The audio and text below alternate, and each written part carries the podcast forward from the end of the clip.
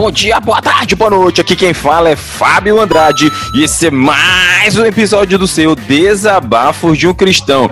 E como diria Voltaire, a religião mal entendida é uma febre que pode terminar em delírio. Cara, olha, vocês estão ouvindo agora, o Fábio, cinco, cinco segundos atrás, ele disse que ele não tinha nenhuma frase, entendeu? Eu acho, eu acho, eu acho que ele tem aí na, na, mesa dele, ele coloca um monte de post-it, assim, então ele tem um monte de. É pra ele pensar qualquer coisa assim, entendeu? Ah, vou pegar aqui porque é bonita essa frase pra me fazer parecer inteligente. Não tem aquela série Dark que tu, que tu gosta, acha inteligente, eu, acho, eu achei uma bomba depois de ter assistido a primeira temporada? Não tem quando o cara coloca. Esse é. Eu achei ruim, mano, na moral. Mas eu posso dar o meu, meu pensamento? Ou, ou, tu vai me impedir? Não tem quando o, o, o menino do. O menino criança lá do, do futuro lá que que põe um monte de post-it, que negócio de foto, ligando isso, que ligando aquilo, uhum. que ligando a isso. Uhum. Então, será que aqui no meu humilde escritóriozinho não tem um monte de post-it assim, com um monte de frases? Ah, agora é Voltaire. Não, agora é frases do Lula. Né?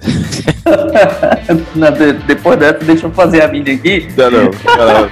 Pode, pode falar, meu amigo. Pode falar. Eu fui longe demais. Pedro Pandrá e, cara, tudo começa, tudo começa pela palavra. Ah, ah eu, eu vejo que há uma evolução no, na sua forma de pensar, meu jovem. Do porquê, né? O porquê que a igreja de Atos cresceu, né? Mas fica com a gente, não sai não. Bloquinho de anúncio!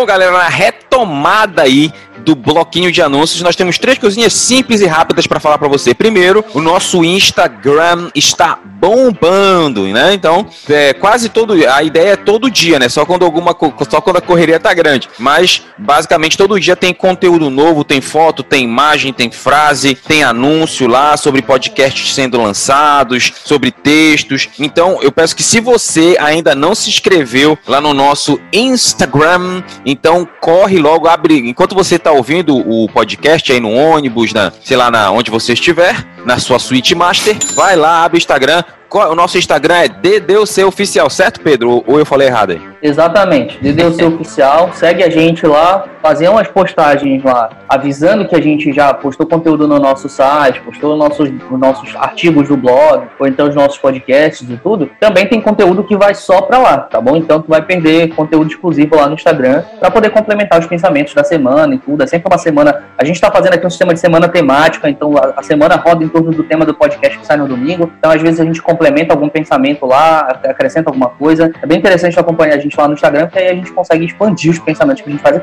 Então segue a gente lá, arroba Oficial. Então, nós também temos o nosso site, né? desabafodeumcristão.com.br. Lá você encontra palavras, as palavras escritas, minha toda semana, texto do Pedro e texto do Fábio sendo publicado lá no nosso site. Então tem todos os nossos podcasts lá, é, tem nossos textos e é, a gente pede que você interaja com a gente lá. É importante a sua interação para a gente ter o seu, o seu feedback, ter a sua ideia. Lembrando que o DDUC está em todas as plataformas aí para que você possa nos ouvir. Você pode baixar direto do site, pode ir no Google Podcast, pode ir no Deezer, pode ir no Spotify. Então vai nessas plataformas, encontra a gente lá e ouve a gente e não se esqueça de interagir, né? Mas, é, isso aí. Mais, alguma coisa, Pedro? Tudo certo. É, cara, e aí só para ressaltar em relação aos artigos, a gente posta uns artigos lá bem complexos, assim, interessantes. O Fábio normalmente é uma pegada mais de complementaridade com o nosso podcast e eu tô aproveitando que eu, eu tô fazendo uma exposição do, do, do da carta de 1 Pedro aqui na igreja onde eu, onde eu pastorei, a gente tá expondo todo domingo, e aí toda quinta-feira o meu texto é, na verdade, o meu sermão que eu preguei no domingo de 1 Pedro, tá bom? O último episódio, que, último, último artigo que eu, que eu publiquei no Desabafo foi a última mensagem que eu preguei, que foi no texto de 1 Pedro, capítulo 1, nos versículos, se não me falha a memória, do 13 ao 25, tá bom? Então, eu tenho certeza que vocês vão gostar, a exposição tá muito interessante, eu tô detalhando passo a passo, assim, cada parte do texto, as aplicações. O, o texto que vai pro blog é exatamente o sermão que eu prego no domingo, com a dissecação do texto e com as aplicações no final, aquele estilo bem uh, exposição bíblica, né, pregação expositiva, que é o estilo que eu gosto de pregar. Então, para quem gosta, é uma excelente pedida, dá uma olhada lá e eu tenho certeza que todo mundo vai gostar. Beleza, galera, então é isso. Então vamos curtir o episódio que tá bom demais.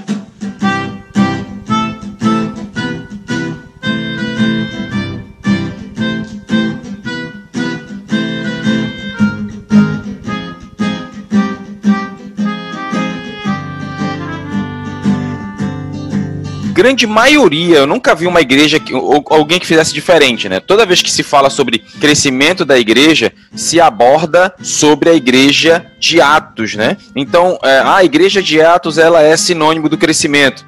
Mas a pergunta é: o que levou a igreja de Atos crescer? E é interessante falar do seguinte, por exemplo, tem pessoas que são milionárias, né? Nós temos a, os nossos vários coaches aqui, né? No universo gospel e fora do, do universo gospel. Faz numa palestra desses caras, os caras eles vão com o propósito de te dizer como eles ficaram ricos, certo? Só que normalmente os caras eles nunca entregam a rapadura, né? Eles nunca entregam o segredo do sucesso e nunca dizem como eles ficaram ricos. É engraçado, né? Você vai muitas vezes paga uma palestra para ouvir como foi que o cara alcançou o sucesso, só que o cara ele não diz como alcançou o sucesso, porque muitas vezes ele não quer que você alcance sucesso, igual o dele. E também porque não tem nenhum segredo de sucesso, né, mano? É só trabalhar pra caramba. É. E aí é, é, essa postura meio meio maluca que é muito comum no, no universo secular ela não se passa no universo gospel, né? No universo da. Nem digo universo gospel, né? No universo bíblico. Porque a Bíblia ela sempre entrega o como as, o como as coisas aconteceram, o segredo do sucesso.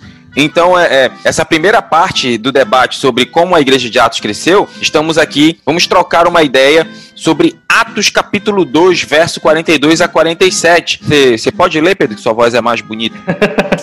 não sei se todo mundo concorda com isso não, mas vou ler. Beleza, vamos ler aqui então, Atos capítulo 2, versículos 42 a 47, diz o seguinte: E perseveravam na doutrina dos apóstolos, na comunhão e no partir do pão e nas orações. E em toda a alma havia temor, e muitas maravilhas e sinais se faziam pelos apóstolos. E todos os que criam estavam juntos e tinham tudo em comum. E vendiam suas propriedades e bens e repartiam com todos, segundo cada um havia de mister. E preservando, perseverando, perdão, unânimes todos os dias no templo e partindo pão em casa, comiam juntos com alegria e singeleza de coração, louvando a Deus e caindo na graça de todo o povo. E todos os dias acrescentava o Senhor aqueles que se haviam de se salvar. Olha só, você consegue perceber aqui no, no livro de Atos uma grande é, verdade aqui. Então vamos para o primeiro ponto daquilo que a gente vai tratar. Primeiro lugar, por que a igreja de Atos cresceu? A Bíblia mostra que a igreja perseverava na doutrina dos apóstolos. Olha um detalhe importantíssimo: a igreja não era um grupo da igreja, não era um pequeno grupo de pessoas. Ah, essa equipe persevera, essa outra equipe não persevera. A igreja ela era obediente como um todo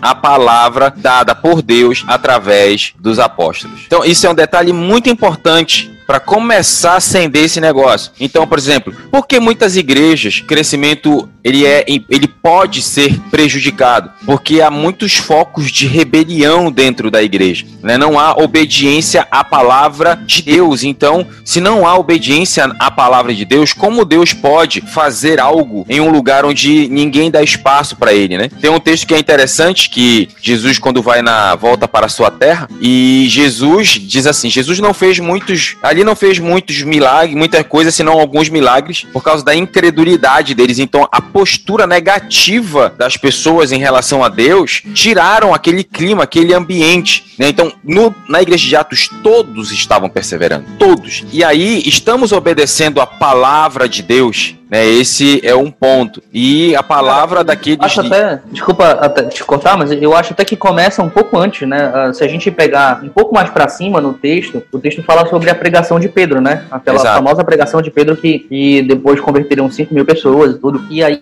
uh, o que acontece? Existem algumas características nessa, nessa, nessa, nessa pregação, e provavelmente a, a mais importante delas é que a pregação era sentada, centrada em Jesus Cristo, né? Uma pregação cristocêntrica. E por conta disso, a gente vê depois o, o desembocar disso no capítulo 42, que as pessoas se dedicavam, aqui na, na, na, NVI, que é a que eu gosto de utilizar, ela usa, eles se dedicavam ao ensino dos apóstolos, em outras traduções tá, eles perseveravam na doutrina dos apóstolos, mas por quê? Porque a pregação que, que acontecia nessa igreja era uma pregação, o púlpito era santo, o púlpito era, era levado a sério, entendeu? Então isso começa é, bem antes, na verdade, com a qualidade, qualidade assim em termos de do que está sendo pregado, a qualidade do púlpito da igreja? O que está sendo pregado na igreja? Quem é que vai pregar lá dentro? Está sendo pregado a palavra de Deus de verdade, e aí depois a galera vai e se dedica a esse ensino, obviamente, né, precisa de uma resposta, tem que ter a, a, a ida e a vinda, né, uma via de mão dupla. E daí também a resposta da galera, né, em obediência. É muito importante esse detalhe aí de o que está rolando no público. Eu, inclusive, faço um pequeno adendo aqui, sem entrar muito em detalhes, porque é uma coisa que eu conversei com o Pedro em particular, em dias anteriores, mas o que tem sido pregado nos púlpitos da minha igreja? O que tem sido pregado nos púlpitos da sua igreja? Porque se o púlpito não for santo, se a pregação do púlpito não for Cristo o centro, se do púlpito não vier a palavra de direcionamento, a palavra direcionada por Deus, então tem uma coisa muito errada na igreja. Então o que que tá vindo é. aí? E, e, isso é um trabalho, um trabalho que às vezes a gente fica pensando, porque assim, a gente vive num, num, num, num meio gospel, digamos assim, que tem muito aquela do não toque no ungido, né, não, não pode falar mal e tudo, e aí, só que aí isso é completamente antibíblico, entendeu? Se, se a gente parar pra pensar, o, quando a gente vê Paulo, ele vai até uma cidade chamada Bereia, e eu acho que todo mundo conhece isso, e depois todo mundo chama, a, o, o, o autor do, do, do, livro de Atos, né, que é Lucas, ele diz que os bereanos, eles eram os mais nobres da região. E por que, que eles eram os mais nobres da região? Porque eles viam o que Paulo ensinava e iam confirmar nas escrituras, na Torá, né, no Antigo Testamento, para ver se o que Paulo ensinava estava certo. Ou seja, o apóstolo que evangelizou o mundo inteiro, caras iam lá e iam ver o que, que Paulo estava ensinando para ver se o que ele estava falando batia com a Bíblia ou não, entendeu? Então esse trabalho da igreja, ele deve existir, entendeu? A galera que tá, tá, tá lá no culto, uh, os crentes que estão ouvindo a palavra, o pastor pregar, aqueles que vão lá no culto pregar, devem sim averiguar para ver se o que está sendo falado na igreja é aquilo que a, real, que a Bíblia realmente diz. Exatamente, tem muita essa nutelice, né, de o pastor é um sacrossanto, como se o cara tivesse a, o princípio da infalibilidade papal, né? Não, não pode pode mexer, pastor, é, meu Deus e tal. Não, é, o isso que está é, sendo não pregado? Não é protestantismo, é catolicismo. E, e, tem muita, tem, isso é muita nutelice, né? E como tem um, eu sou muito fã do, do de um jornalista esportivo chamado Benja, né? O Benjamin Bach.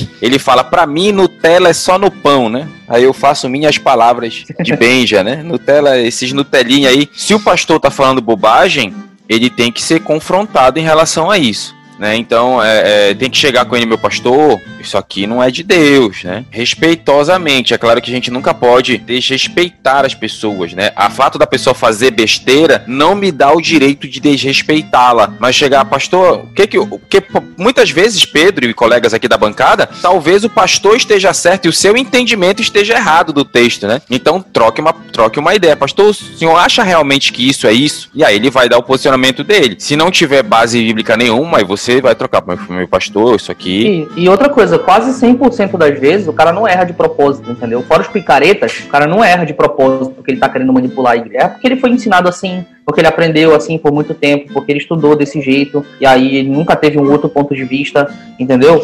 Então, retirando os picaretas da história, na maioria das vezes o cara que tá lá ensinando, mesmo quando ele erra, ele é sincero naquilo que ele tá querendo fazer, entendeu? Mas, obviamente, só a sinceridade não salva ninguém, né? Exato. O que salva é a eleição e a graça de Cristo Jesus. Falei certo agora, meu jovem? Tinha que vir, mano. Meu Deus, o cara não consegue passar um episódio. Não consegue passar um episódio sem falar sobre isso. Não, é, é eu vou até, até, até, me. Ah, me lembrei aqui, obrigado, meu senhor. É, muitas vezes, você falou uma coisa interessante, muitas vezes, cara, é, eu tenho ainda dificuldade com certas coisas. Às vezes eu tenho alguns certos pensamentos bíblicos que eu olho e falei, por que eu tô pensando essa porcaria? Aí eu lembro que foram ensinamentos que eu tive quando era criança na, na minha antiga religião, né? Quando criança ou adolescente, né? Que às vezes bobagem que os caras pregavam, aí como eu, eu era criança, adolescente, não tinha tanto não tinha tanto entendimento sobre a palavra, eu falei, ah, é isso aí mesmo, entendeu? É, tipo, é, escrever na Bíblia errado porque você passa batom na boca de Deus e outras baboseiras que os caras falam, né? Então, é, muitas vezes é o que o Pedro falou, é verdade, às vezes o cara aprendeu errado, né? E por aí vai. Então, ó, quero ler um texto aqui pra gente pular pro ponto 2, tem um texto lá em é, 1 Samuel 15, 22 e 23. Diz assim: Porém, Samuel disse: Tem porventura o Senhor tanto prazer em holocaustos e sacrifícios como em que se obedeça a palavra do Senhor? Eis que obedecer é melhor que sacrificar, e o atender melhor é do que gordura de carneiros, porque a rebelião é como o pecado de feitiçaria,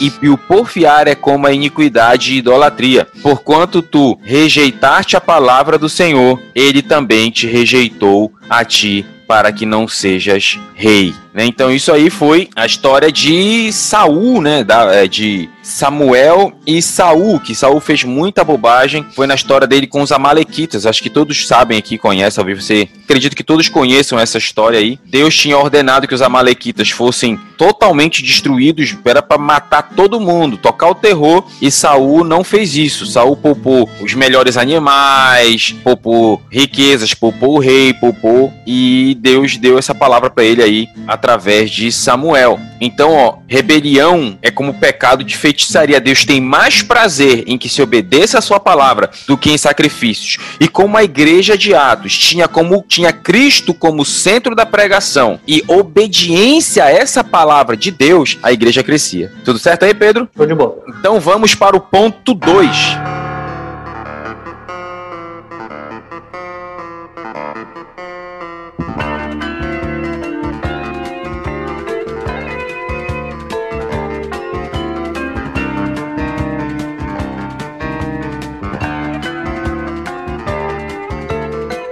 A igreja perseverava na comunhão. Cara, eu falei isso, eu cheguei a falar isso lá na minha religião, meu caro dito, ditorar, e é, muita, recebi muitas mensagens com relação a isso, né?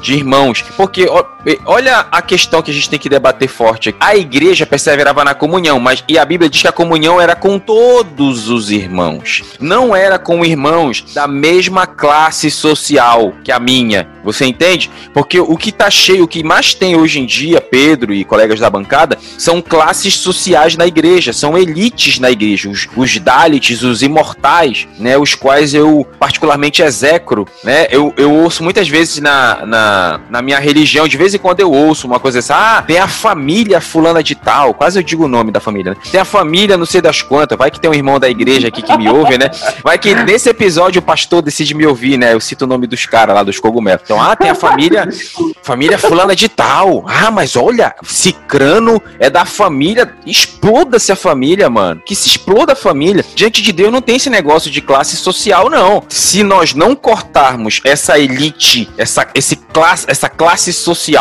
que se instaura nas igrejas, as, as pessoas que entrarem nas igrejas não vão se sentir abraçadas, cara. Porque se eu chego na igreja e, e eu vejo que lá é tudo fragmentado, né, cheio de panelinha, eu não consigo me, me, me, me colocar em lugar nenhum. Parece aqueles filmes, sabe aqueles filmes adolescente americano que tem os mais populares? Aí tem no Todo Mundo Odeia o Chris, ele fala muito isso, né? Tem a, os nerds que sempre os nerds jogam xadrez, aí tinha os caras do esporte, tinha os caras não sei das é. quantas. Então é, é, é, o que estamos fazendo? É, a pergunta certa é: o que estamos fazendo com a igreja do Senhor? O que estamos fazendo com o povo de Deus? Será que nós estamos, não estamos sendo agentes de discórdia ou de classes sociais ou de elites, Deus tudo isso um dia pedirá conta. Eu quero citar. É, rapidão, é engraçado. É, engraçado não, assim, é interessante porque, por exemplo, a gente tem uma carta de Paulo e ela começa com essa divisão, né? Que é a, a, falando sobre divisão, que é a primeira carta de Corinto, e ela começa falando sobre divisão do ponto de vista teológico, né? Eu sou de Paulo, sou de Apolo, não sei o quê. Mas isso acaba se refletindo também depois, lá em 1 Coríntios capítulo 11, quando ele vai falar da ceia, na questão da, da, da, da do compartilhamento da ceia, né? Tinha pessoas que, por se sentirem mais abastadas, e é engraçado, né? No meio da ceia, que era uma festa de fraternidade, né? Na época, não era é. da maneira como a gente fazia hoje, era tipo um banquetão e tal. É, os mais abastados, é quem tinha mais dinheiro que podia comer melhor em casa, se assentava à mesa e comia mais e deixava os que têm menos de fora. Olha o absurdo, entendeu? E aí Paulo escolhendo os caras por causa disso. E a gente vê basicamente a mesma coisa acontecendo hoje, de uma, uma maneira ligeiramente diferente, né? Não em relação à comida, mas a diferenciação de, de classes dentro da igreja. E isso é, é, absurdo, é, é absurdo, assim, de pensar num negócio desse? E é, e, é interessante. Pode falar.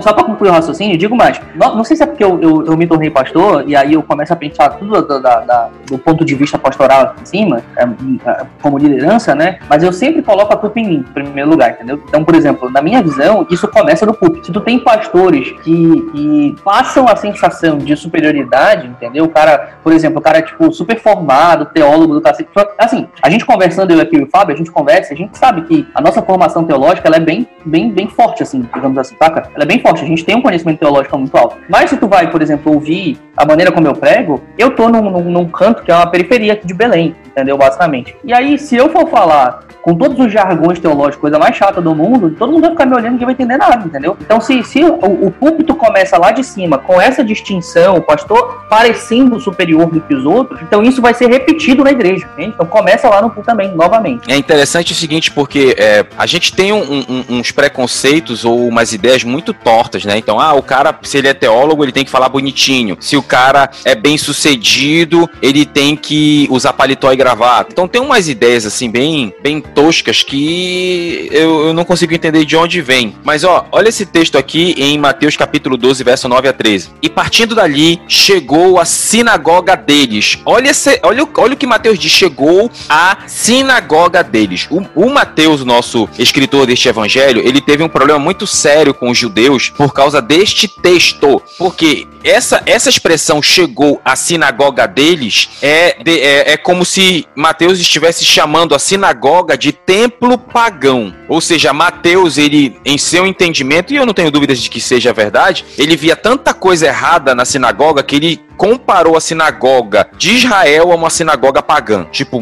que adora a Deus Dagon, que adora essas outras coisas. Então, é muita, gente, né, muita, é, muita gente ficou full pistola aí. Não sei se o Pedro sabia dessa, mas, ou algum colega da bancada aí, mas essa era a história, né? Então, aí ele começa. Estava ali um homem que tinha uma das mãos mirrada, e eles, para o acusarem, o interrogaram dizendo isso para Jesus. É lícito, os caras são muito. É, quase eu digo uma bobagem aqui. Eu não ia falar palavrão, mas eu, eu ia falar cretino, né? Pronto, falei. Os caras são muito cretino. Olha, os caras, é lícito curar nos sábados? Que, meu Deus, cara, tem umas coisas muito doidas na Bíblia. Os caras brigando porque Jesus, Jesus ia curar. E isso aqui é engraçado. Os caras que que é, apedrejaram Estevão, eles eram da sinagoga dos libertos. Tu, tu, tu, tu, olhou essa referência meio doida? Os caras eram da, sina, era da, sina, da sinagoga dos libertos e apedrejaram o outro. Tem uma loucura meio assim na Bíblia. Aí Jesus lhe disse: Qual dentre vós será o homem que, tendo uma ovelha, se num sábado ela cair numa cova, não lançará a mão dela e a levantará? Pois quanto mais vale um homem do que uma ovelha? É por, e por consequência, lícito, é, é por consequência isso, lícito fazer bem aos sábados. Então disse aquele homem: estende a tua mão. E ele estendeu e ficou sã como a outra. Outra curiosidade aí, tá? O homem que tinha a mão mirrada, a mão danificada, ele não poderia participar da comunhão no momento de uma reunião geral. Uhum. Os judeus eles faziam reunião geral para comer, para se confraternizar. E a pessoa que tinha a mão mirrada, ela não podia participar. Então Jesus, o grande objetivo dessa cura foi devolver aquele homem à comunhão. É engraçado que quando a gente não entende o contexto, texto, textos como esse passam batidos para nós. A gente diz, mas já tá, curou mão mirrada. Mas mal a gente sabe. Uma cura que... como outra qualquer, né? É, exato. Mal a gente sabe o que tá por trás. Então Jesus teve todo um trabalho de curar a mão desse brother para que ele pudesse voltar a ter comunhão com sua família. Ou seja, é do, é do coração de Deus a comunhão com todos os irmãos. Não com A, não com B, mas com todos os irmãos. Podemos passar para o próximo ponto, Pedro? Você quer falar Sim. alguma coisa? Só para fechar o pensamento pensamento aqui, é, quando todas as vezes a gente tem a, aquela velha metáfora, né, de, da igreja sendo como um corpo e tudo, mas tem uma metáfora que eu acho muito mais legal em, em termos de, de, mostrar essa, essa união, que é a, a, a, que é usada em Romanos 8, né, que ele fala para que Cristo seja o primogênito dentre muitos irmãos. Então, Cristo, ele é o nosso irmão mais velho, e ele é o nosso exemplo. Nós temos que seguir a maneira como ele é. E aí depois ele vai falar assim, lá uh, todos os evangelhos tem alguma referência a isso, ele diz assim, que eles sejam um como eu sou um contigo, Pai. Então a, a, a, a ferramenta, ferramenta não, desculpa, a, a questão da união, da comunhão, ela é uma representação, é uma, a gente vai mimetizar, né, a gente vai imitar a maneira como a trindade é unida, nós devemos fazer entre nós também na igreja. Agora, tendo esse ponto de comparação na cabeça, a gente pensa assim, o quão longe nós estamos disso. Verdade, cara, verdade. Vamos para o terceiro ponto.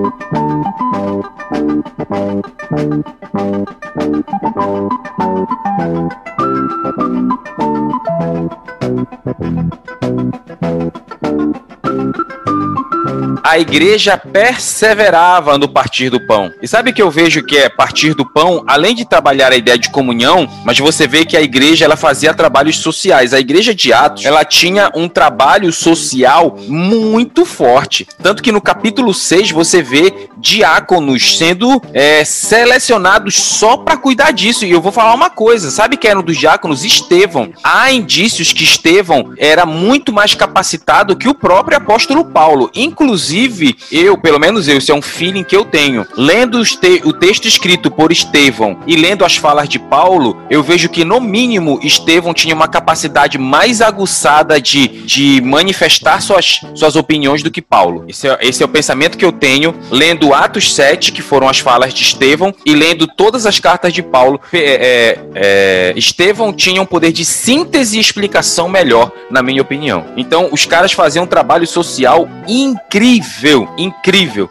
Você vê no capítulo 6 de Atos, do 1 a 5, que era, foi designado aí. Você vê caras caras fortes. Felipe, é, aquele que teve contato com, eu, com o Etíope, o Pró, Prócoro, Nicanor, Timão, Parmenas, Nicolau, projeto de Alexandria e Estevão, né? Então, olha a galera pesada. Então foi crescendo o número de, de discípulos, isso vê lá em Atos capítulo 6, e houve uma murmuração dos gregos, né? É, contra os hebreus, porque as viúvas gregas estavam sendo desprezadas. Ou seja, os gregos disseram, poxa, inclui nossas viúvas aí no ministério cotidiano. E a Bíblia é bem clara, no ministério cotidiano cotidiano, ou seja, o trabalho social era algo cotidiano. Cuidar das viúvas, cuidar dos irmãos. Então, como está sendo o trabalho social feito na sua igreja. Então, os irmãos da igreja, você vai vendo no livro, você vê isso no capítulo 5 de Atos, né, com a, que é até citada a história de Ananias e Safira. Você vê que a igreja primitiva, os irmãos vendiam seus bens e traziam o, os valores para os apóstolos poderem distribuir e fazer os projetos sociais. E aí eu faço uma duas, duas colocações. Primeiro, o povo ele tinha um desprendimento material forte. A igreja realmente fazia diferença lá na comunidade. E aí a pergunta que faço a todos os colegas colegas aqui desta bancada, e eu fiz esta pergunta lá na minha religião. Eu disse assim: se retirassem a nossa igreja, a sua igreja do lugar, a comunidade sentiria falta? Pedro? É excelente pergunta. Essa é a, a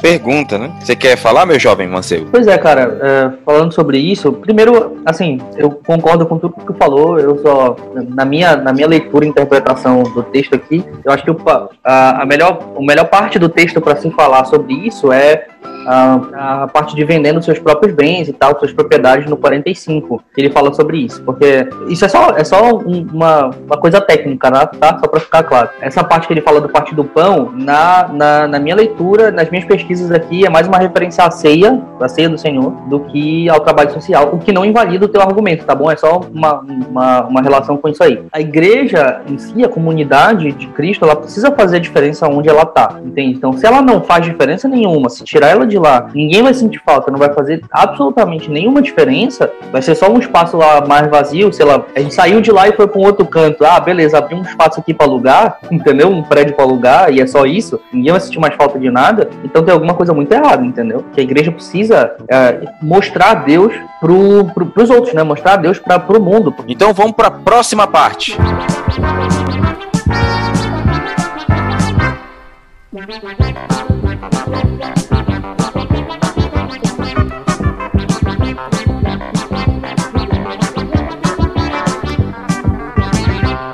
Em toda alma havia temor. Então, qual é o ponto que eu entendo aqui? Que havia disciplina na igreja, né? As pessoas elas tinham a consciência de que Deus ele ele puniria, né? ele, ele castigaria ou ele chamaria a atenção, e ela tinha a ciência de que, caso houvesse bobagem, os apóstolos chamariam a atenção. Né? Então, é, é, é, se alguma pessoa comete alguma irregularidade dentro da igreja, em suas funções ou em coisas fora da igreja, ela tem que ser chamada a atenção. E é engraçado, Pedro e colegas da bancada, que muitas vezes há um clima de impunidade muito grande dentro da igreja, porque existem os Dalits, né? Ah, não, esse aqui é o Dalit. Né? Então, essa pessoa ela não é chamada atenção, nada acontece com ela, e isso gera um clima que pode implodir a igreja. Então, a igreja primitiva, a galera da igreja primitiva, eles sabiam que havia disciplina dentro da igreja. Você vê que no capítulo 5 de Atos teve uma situação bem pesada com relação a, a, Ananias e Safira,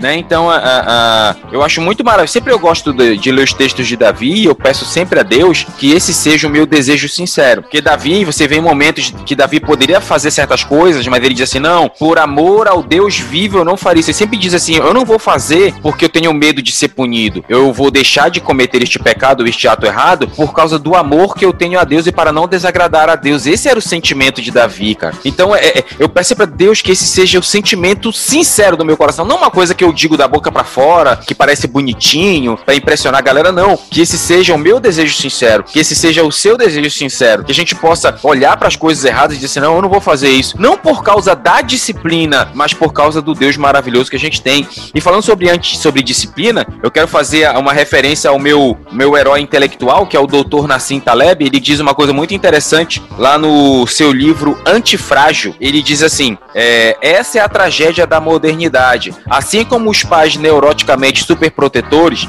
aqueles que estão tentando ajudar são, muitas vezes, os que mais prejudicam. Então você que diz, não, eu não vou brigar porque eu vou ajudar, eu vou passar. Não é passar a mão na cabeça, é proteger. Saiba que você pode ser a pessoa que mais está prejudicando o crescimento aí deste senhor ou desta senhorita. Falar alguma pois coisa? É, cara, então, é, falando sobre disciplina e tudo, tu, tu, começou falando sobre essa coisa de às vezes tem um clima de impunidade, de impunidade na igreja. É, e aí, cara, eu não podia concordar mais, assim. E aí, na maioria das vezes, o que acontece é que as pessoas tentam justificar, entre aspas, essa impunidade, pensando na ideia da graça e do amor de Deus, entendeu? Ah, a gente não pode. E aí extrapola, né? E diz assim, ah, não, mas por que a gente vai fazer isso? Porque Deus é amoroso, entendeu? E tudo mais. E aí, esquece, isso é uma visão muito reducionista de Deus, porque Deus é um ser completo. Ele não é um ser somente amoroso, ele é um ser amoroso, ele é um ser irado, que Deus também se ira contra a injustiça. Lá em primeiro, é, em Romanos capítulo 1, a primeira coisa que é falado sobre Deus é que ele está irado contra a humanidade, entendeu? E também diz que ele corrige aqueles o quanto ama, né? Diz que ele corrige os seus filhos o quanto ama. A gente vê também uh, orientações sobre disciplina em Mateus capítulo 16, Mateus ou Lucas capítulo 16, não vou lembrar agora, que fala sobre, ah, quando teu irmão te fizer alguma parada, alguma coisa ruim, vai e fala com ele. Se ele não te ouvir, tu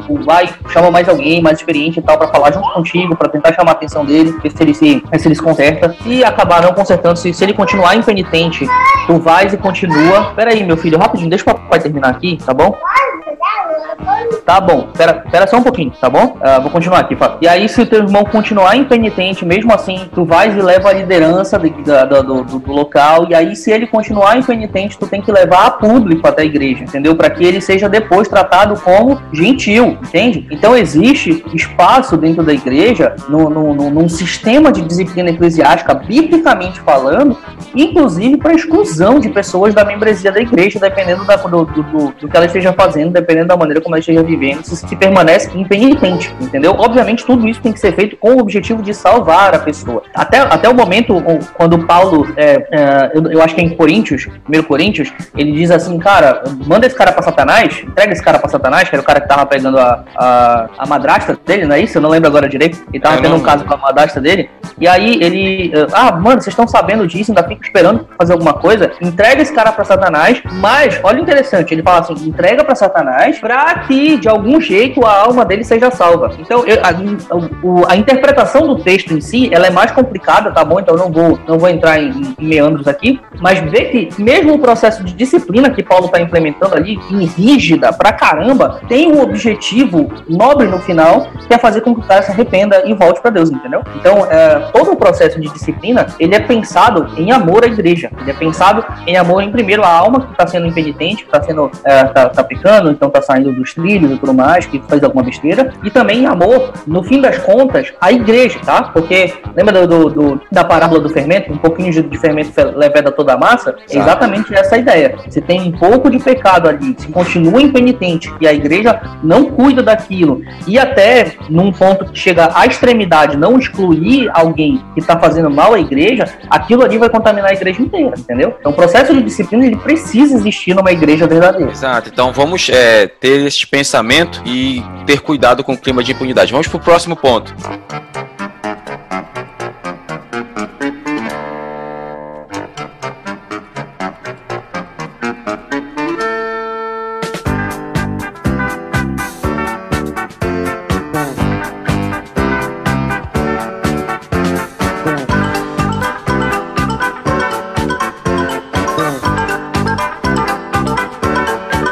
A igreja perseverava nas orações. Tem uma. O Felipe Ansem faz uma pergunta no livro Oração, né? Ele escreveu um livro sobre oração. Muito bom esse livro, muito bom mesmo. E ele faz, ele faz um, uma indagação assim: Por que Deus não faz o que eu quero? Porque eu não faço o que Deus quer. Somente na oração é que essas perguntas são respondidas. Eu achei interessante isso de do Yancey. Então, é, por que Deus não faz o que eu quero? Porque eu não faço aquilo que Deus quer.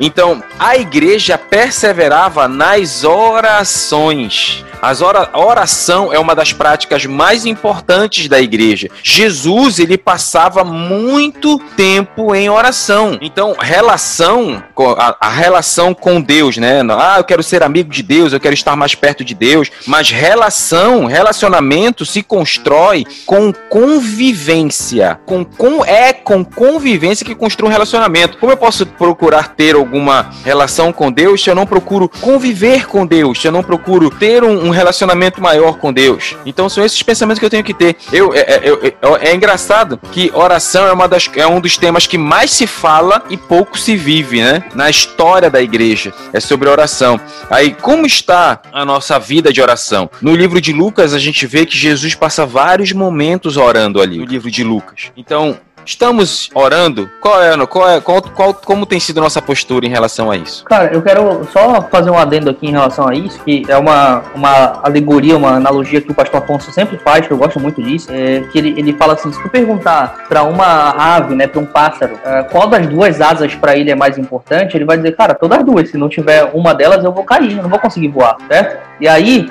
é, essa é a mesma pegada do crente com a oração, entendeu? com a oração e com a leitura da palavra, saca? Se tu tirar um dos dois, o crente vai ficar capenga, entende? Essa que é, é, é uma, analogia muito legal que o pastor Afonso faz, que eu acho muito interessante trazer aqui, porque é exatamente isso, a gente tem que pensar numa complementaridade, a gente precisa estar sempre em oração, porque é assim que a gente estreita o nosso relacionamento com Deus. Uma outra coisa que ele falava também, o pastor Afonso, é que a gente ora não porque Deus precisa falar com a gente, mas porque a gente precisa falar com Deus.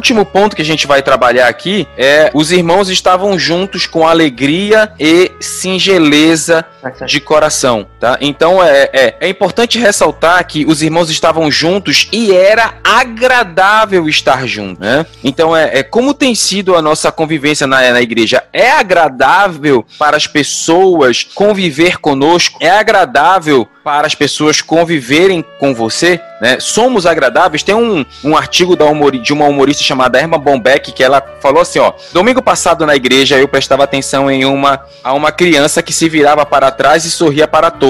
Ela não estava fazendo nenhum barulho, nem estava cantarolando ou chutando, nem rasgando os inares, nem mexendo na bolsa da mãe. Estava apenas sorrindo. Finalmente sua mãe olhou para ela com a cara feia e num sussurro teatral que poderia ser ouvido em um pequeno teatro da Broadway, disse: "Pare de sorrir. Você está na igreja." Em seguida deu-lhe um tapa e quando as lágrimas começaram a rolar pela face da criança, a mãe acrescentou: assim é melhor. E a mãe retornou às suas orações. Olha isso, cara. A igreja, ela não é um lugar de tristeza. Os irmãos em Atos estavam juntos com alegria e singeleza do coração. É importante que eu diga, alegrei-me quando me disseram vamos à casa do Senhor. Sabe? A, a igreja, ela caía na graça de todo o povo por causa de tudo aquilo que a gente falou aqui, cara. Olha, a igreja, ela perseverava na doutrina dos apóstolos. A igreja perseverava na comunhão. A igreja perseverava no partido do pão e em trabalhos sociais. A igreja havia temor em toda a alma. A igreja perseverava na oração e os irmãos estavam juntos com alegria e com singeleza de coração. E a Bíblia fala: cada dia acrescentava o Senhor os salvos. Então, a igreja de Atos teve um grande sucesso por todos esses pontos que falamos aqui. Então, é o momento da gente olhar para nossa igreja e perceber: estamos cometendo algum erro? Tem alguma coisa que não estamos fazendo, e a partir do momento de que entendeu esse diagnóstico, tomar o outro rumo. Você quer dar suas considerações finais aí, Pedro? É, cara, então, a igreja precisa ser um lugar agradável, a igreja precisa ser um lugar. Assim, resumindo tudo que a gente falou aqui, né? A igreja precisa ser um lugar de pregação da palavra, pregação verdadeira, da palavra verdadeira, daquilo que a Bíblia diz. A igreja precisa, precisa ser um lugar de comunhão entre as pessoas, né? Não pode ser um lugar onde as pessoas se odeiam, onde as pessoas não gostam uma das outras, ruína. Uh, obviamente, tudo isso que a gente falou, sabe que, vez por outra, vai aparecer, entendeu? Porque nós somos seres humanos pecadores, entendeu? Isso acontece. Mas o problema é quando isso é permanente, o problema é quando isso é uma, uma rotina, quando isso é, é característica da igreja. Tipo, a igreja é assim, essa igreja é desse jeito. Tem um monte de gente que não se gosta no outro. É absurdo, entendeu?